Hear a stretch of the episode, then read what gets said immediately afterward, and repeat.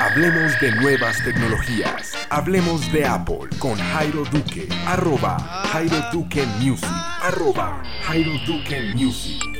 Hola, soy Jairo Duque y les doy la bienvenida a este mm, podcast llamado Hablemos de Apple. Hoy el episodio va a tener como nombre WhatsApp en CarPlay. Pero antes de comenzar con este episodio, quiero contarles que este podcast ya está disponible en Spotify. Simplemente deben ir a buscarlo en la plataforma. Hablemos de Apple, le dan seguir y ya automáticamente van a tener todas las novedades y actualizaciones de este podcast. WhatsApp para CarPlay. Hace unos días WhatsApp se actualizó a la versión 2.1820 y yo sé que no muchos nos detenemos a mirar qué versión se actualizó o qué trae de nuevo. Normalmente lo que yo siempre hago cuando una actualización llega a mi teléfono, por ejemplo, Deezer el día de hoy se actualizó y yo leo las notas que vienen en las novedades de la versión. Deezer, por ejemplo, dice la gran rueda sigue girando si abres la página artistas verás que hacemos todo lo posible por arreglar el error que hacía que la rueda de carga se quedara atascada.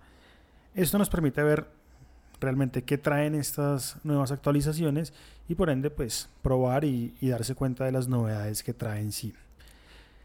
La actualización que trajo WhatsApp mm, no tiene muchas cosas agregadas, simplemente dice bug fixes, que al español se puede traducir como arreglo de errores. Es una actualización que llegó hace 23 horas y este podcast se está grabando el 29 de enero a la 1.34.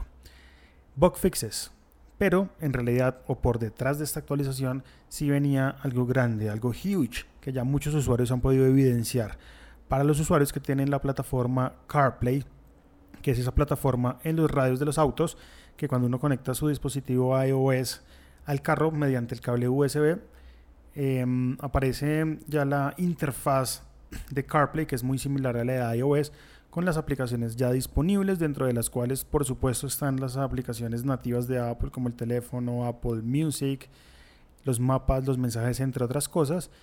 Y muchos usuarios ya empezaron a ver la aplicación de WhatsApp. Es algo bien importante para la plataforma CarPlay que este tipo de aplicaciones que se usan masivamente lleguen a estos radios o a estas plataformas, a estas interfaces, porque de esa manera pues em, mucha gente que de pronto no compró CarPlay y se cambió a Android Auto porque ya tenía eso, pues el Android Auto, aunque tiene ya muchas aplicaciones, creo que compite bastante bien con CarPlay, siendo que ya aplicaciones como lo podemos ver en este podcast, como es WhatsApp, ya llegó. Con esta actualización los usuarios de WhatsApp con CarPlay podrán recibir notificaciones y mensajes, así como enviarlos a través de su misma interfaz. Siri podrá leernos los mensajes recibidos uno a uno y nos permitirá, si queremos responder, hacerlo mediante los comandos de voz. También podremos utilizar a Siri para componer nuevos mensajes y demás, muy similar a lo que uno hace en iOS. Así que si usted tiene CarPlay y ya actualizó WhatsApp, es momento que revise si ya le aparece la plataforma o la aplicación en CarPlay.